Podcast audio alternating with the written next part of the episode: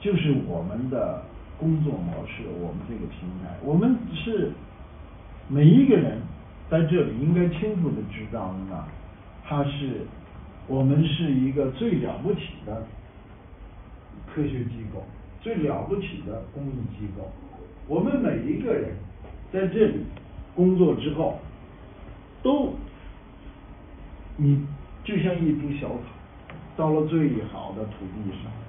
大家知道那个呃，比如说这个称柳吧，它实际上是灌木，但是它在它适宜的土地上，它就可以长得像乔木一样，生命到几百年，甚至于可能上千年，做到几个人都合拢围不过来的树径。实际上，它是一种低矮灌木的本质。为什么是环境造就了？啊，我们今天大家要知道。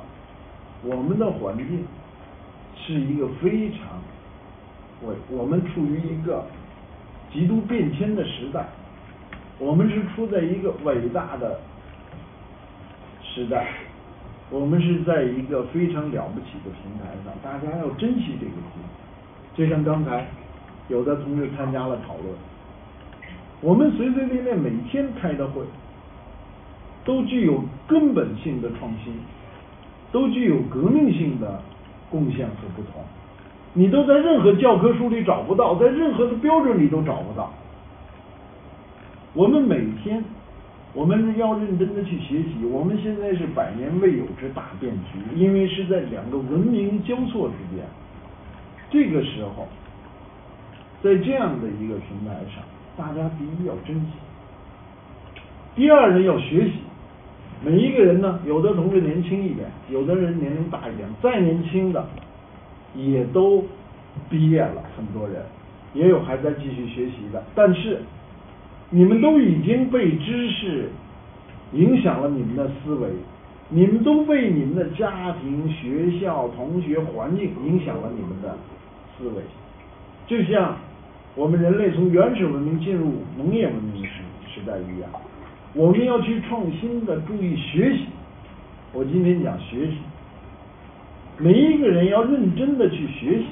学习什么？学习我们的工作方式。你不要不适应来自不同部门、不同同事、不同领导对你的一些工作要求。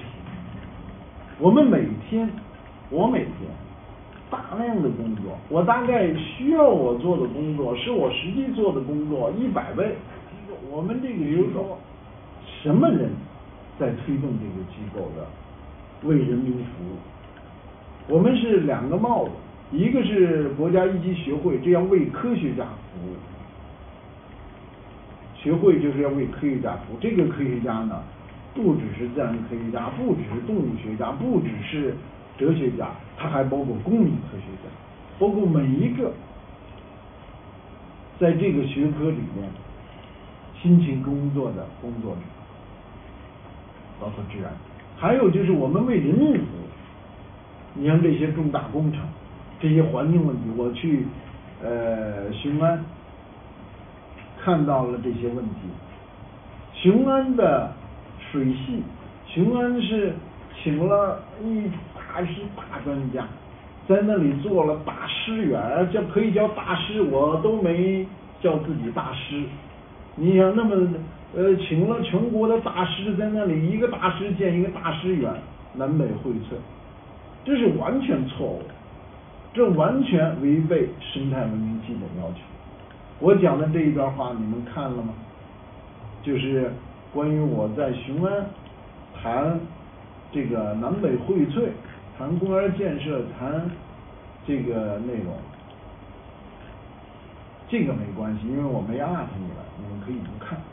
但是呢，你们要学习这种工作精神、工作态度。我们要积极的去生长、去学习、去改变，少发牢骚，积极的去抢任务。我每天遇到超过我一百倍的工作，我怎么办呢？我请同志们去做，我去挑，工作怎么办呢？做不了的工作，挑重要的工作干。每个人要使自己去满负荷，每个人还有人爱说的话说这个事该谁做，我做不了。这个事该谁谁做，这个事该谁做呢？当然了，你可以偶尔的呃把这个你的工作你觉得应该呃我做，你可以转给我。你觉得也有同事啊写了个东西说哦说要我看一看，可以的，你觉得需要就可以转给我，你觉得需要该谁做呢也可以转给我。但是更多的时候，我们做的是。我来绿会的时候，二零一四年我没有之前我没有听说过生物多样性这几个字写在一起。我们每一个人每一天都是要学习的，我们每一个人每一天都是要做自己不能做的事情的，而不是去推去停在自己的舒适区。我们每一天都要学习，都要改变，都要突破自己。我们给大家提供了这样的一个平台，你不会做，你可以去学。现在的时代是每一天都要学习的时代。我虽然年龄不大，但是比你们在座的人年龄大。我每天都在学习。我跟。专家在辩论的时候，我问专家学什么的专业的时候，专家也回问我一句：“你学什么？”是我的这个学位不是学生物多样性，但是我从一四年开始到现在，我每天都在学习。你们也应该是这样，你们应该。遇到自己做不了、不会做的时候，你们要突破自己。体育上有个概念叫超量补。